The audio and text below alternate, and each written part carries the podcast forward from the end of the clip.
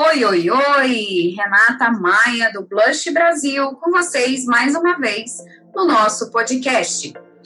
E o tema de hoje é a preservação da saúde da mulher e também das famílias durante a pandemia. O nosso bate-papo de hoje é com a médica pneumologista, doutora Flávia Castro Velasco.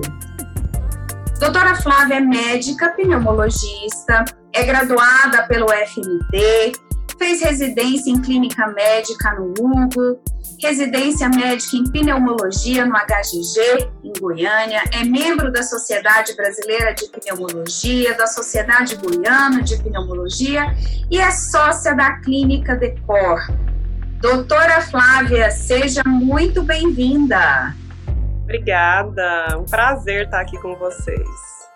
Prazer é todo nosso. Os pneumologistas foram é, bastante requisitados né, nesse período, em virtude do coronavírus. E conta para nós como é que tem sido é, a abordagem dos seus pacientes na sua clínica médica e principalmente das mulheres, quais são as angústias que elas têm trazido, se existem aspectos emocionais associados aí ao que a gente está vivendo, né? Como, por exemplo, alguém que chega no seu consultório e está com falta de ar, e isso tem muito mais a ver com algum aspecto emocional, com o medo que a gente carrega de passar por uma experiência que nos traga alguma repercussão, né? E nós somos mulheres, por vezes mães, temos essa responsabilidade com a família e a gente se preocupa em assegurar e deixar que isso tudo esteja sob controle. Como é que isso tem acontecido no seu consultório, doutora Flávia?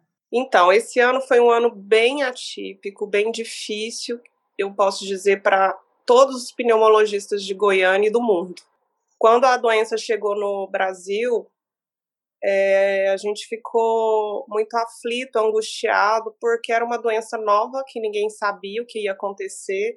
E a gente tentava estudar ao máximo todos os artigos, tudo que vinha, mas era pouco estudado ainda, né? A nossa angústia era sem saber como tratar e conduzir esses pacientes, o que, que ia acontecer, o medo de, de se contaminar e contaminar a minha família, meus filhos. E eu não podia abandonar ao mesmo tempo os pacientes que estavam tão aflitos, principalmente os pacientes que já tinham doenças prévias pulmonares, que são muitos, né? Todos com enfisema pulmonar, asma, então assim, o desespero foi geral. E a gente, e ao mesmo tempo eu não podia me arriscar e contaminar minha clínica inteira, que tem outros pacientes de outras especialidades que são também grupos de risco. E foi uma fase muito, muito difícil. Eu acabei, ao mesmo tempo, a telemedicina foi liberada, né, para nossa glória, porque isso pôde ajudar muito através do telefone, WhatsApp. Eu pude orientar, às vezes, pacientes que começavam simplesmente com uma falta de ar e às vezes era mais a ansiedade, igual você disse, e não era nada. E as pessoas naquele desespero, né? Então, assim, a telemedicina veio de uma forma para nos conduzir. A gente começou até a fazer um, teve um grupo é, que é só de telemedicina, que hoje a gente faz desde o início da pandemia. A gente atendia 30 pacientes numa manhã, só orientando, orientando o que precisava, o que não precisava. É, eu, como mulher, eu, eu vejo que para a gente é muito difícil, é, porque os filhos, o que a gente tinha medo, que as mulheres mais tinham medo, era dos filhos, filhos na escola, como que faz, de levar a doença para os filhos, filhos que têm asma, muito difícil. Hoje, somos quatro mulheres lá no HC, e hoje a gente somos colegas, pneumologistas, nós quatro fomos é, convocadas a trabalhar na enfermaria de Covid nos primeiros seis meses. Fomos, passamos por um treinamento de, de como, como se paramentar, como conduzir, e as quatro com angústias de filho, marido, questionamentos, notícias falsas que vinham todo momento e as pessoas questionando a gente, então a gente tinha que estar sempre estudando. Então foi um momento que nós quatro passamos, foram seis meses nessa enfermaria que a gente ficou, até Uau. reabrir o ambulatório no HC. Então hoje nós viramos melhores amigas. A gente era, nós éramos colegas. Então todas as angústias que a gente vivia, a gente passava uma para outra. Foi eu, a Daniela, a Amanda e a Lorena. Então, assim, foi um momento muito, muito difícil. Então, e hoje, a mudança, o que, que aconteceu? Antes a gente não sabia nada, não sabia conduzir, condutas que a gente tinha no início, hoje já mudaram algumas. Hoje a gente já tem mais certeza do que funciona, do que não funciona, a gente tem mais certeza de quando ir para uma UTI, de quando entubar um paciente. A gente tem certeza, mais certeza, assim, que ainda existem muitas dúvidas, né? Mas do início para hoje, a gente consegue já conduzir um paciente muito melhor do que no início.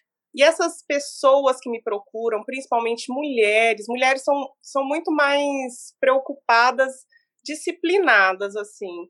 Quando me ligam, na clínica a gente não pode atender pessoalmente pessoas que estão tá com a doença ativa, com fase de transmissão, pelo risco de contaminação dos outros pacientes Sim. que ficam na clínica e dos outros profissionais. Sim. Como que eu conduzo? Eu faço uma consulta por vídeo, e esses pacientes, todos eu acompanho todos os dias, de manhã e à noite. Eles me ligam, me mandam foto, falam com foto do oxímetro, que eu peço todos comprarem um oxímetro, ver como está a oxigenação, ver como que ele está passando, e cada dia a gente vai mudando medicações, assim, já teve pacientes que eu tive que mandar para UTI, já teve pacientes que foram super bem, não precisou de nada. A grande maioria vai muito bem, mas já teve casos que eu tive que mandar para UTI, e, assim, eu teve um colega médico que eu mandei para uma UTI. A, mulher, a esposa me liga desesperadamente pedindo todas as opiniões possíveis quando está na UTI. Doutora, você é meu ponto de confiança. O que, que eu faço? Eles querem fazer plasma, eu faço ou não? Eu, eles querem isso, sabe? Então, assim, acaba que a gente vira um ponto de apoio, não só para a pessoa, mas para a família. E eu acho que a gente acalma muito acalma muitos casos que às vezes é só uma crise de ansiedade. Muitos são crises de ansiedade. E eu consigo, às vezes, por uma consulta por vídeo, por um exame, conversando melhor, acalmando pessoas, eu acabo, a gente acaba fornecendo um auxílio, sendo um, um... e a pessoa me liga e fala, nossa, doutora, realmente era só uma ansiedade.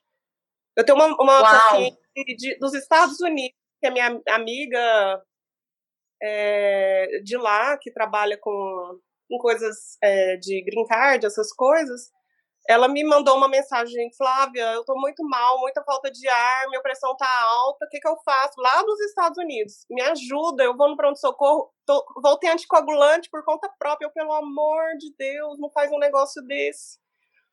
E aí eu falei, faz o seguinte, acalma, toma um analgésico, deita, esquece isso. Se não melhorar, você volta no pronto-socorro, porque lá tudo é caro, né? Vai no médico, é caro. Sim. Se não melhorar, falei, quantos dias já teve o Covid? Três meses. Eu falei, nossa, já três meses? Não, suspende esse anticoagulante, acalma, toma um analgésico, deita, respira, relaxa. Daqui uma hora você me liga. E aí foi. Ela acalmou, a pressão baixou, a dor de cabeça melhorou suspendeu os remédios, já entrou com um monte de remédio por conta própria, com medo. Falou, gente, o risco está sendo maior de você estar tá tomando esses remédios. Já tem três meses do seu Covid. Não preocupa. E aí, assim, de, de alguma forma, de tão distante que a gente está, às vezes pessoa, as pessoas precisam só disso, de, de entender, de acalmar e de saber. Né? Algumas vezes eu precisei, realmente eu vi que era grave, precisei mandar para um pronto-socorro mas a maioria... intervenção. Uhum. É. Sim.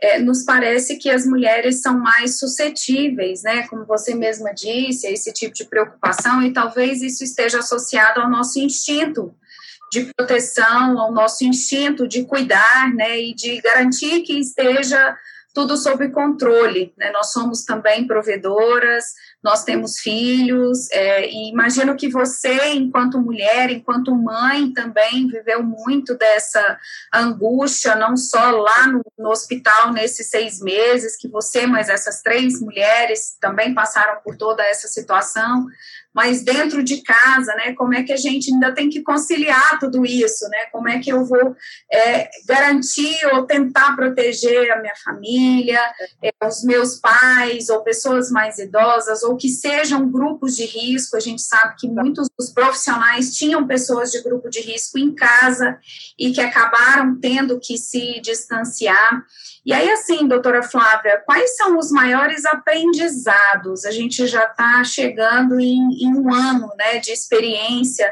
tendo passado por isso, como é que é a sua visão enquanto Flávia pessoa, enquanto Flávia ser humano, quais são as, os aspectos mais importantes que a gente pode extrair de tudo isso, é, sendo uma mulher, né, tendo uma visão feminina, quais são as suas percepções?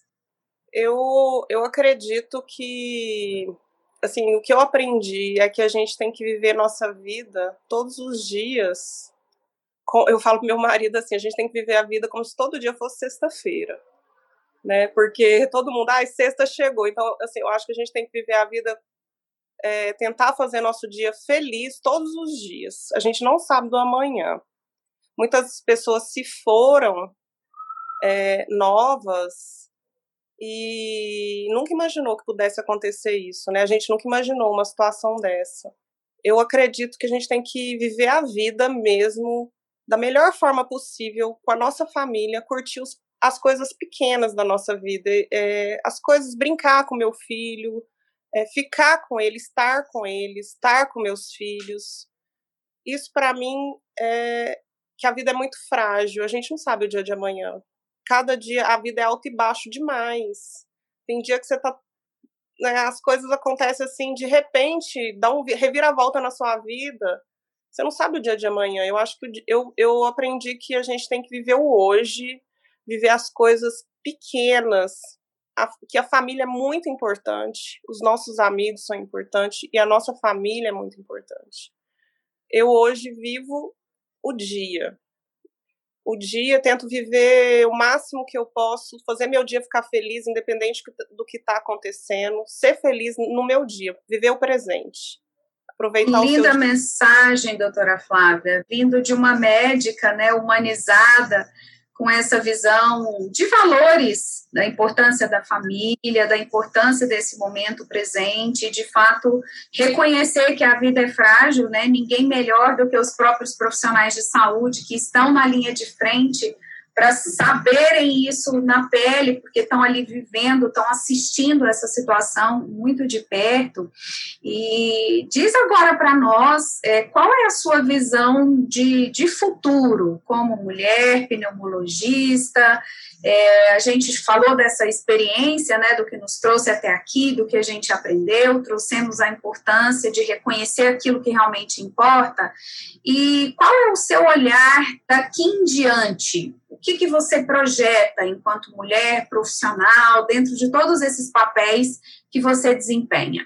Bom, é, principalmente esperança. Eu tenho muita esperança que os dias vão ficar melhores. Eu sou otimista e agora então, com a vacina aí, eu tenho muita esperança que as coisas vão melhorar muito, a gente vai conseguir vencer essa pandemia, vamos conseguir talvez voltar para o normal, um pouco do normal que a gente vivia. Então, eu tenho muita esperança de dias bons daqui para frente. Do pesadelo está chegando ao fim. É isso. Eu acho que é, a gente tem que ser o que a gente é, ser você, não ter vergonha de não ter vergonha de quem de ser quem eu sou, ser quem você é e, e, correr atrás dos nossos sonhos, mesmo que eles pareçam ser meio maluco, né? Todo mundo diz que eu sou um pouco maluco, meus sonhos são muito.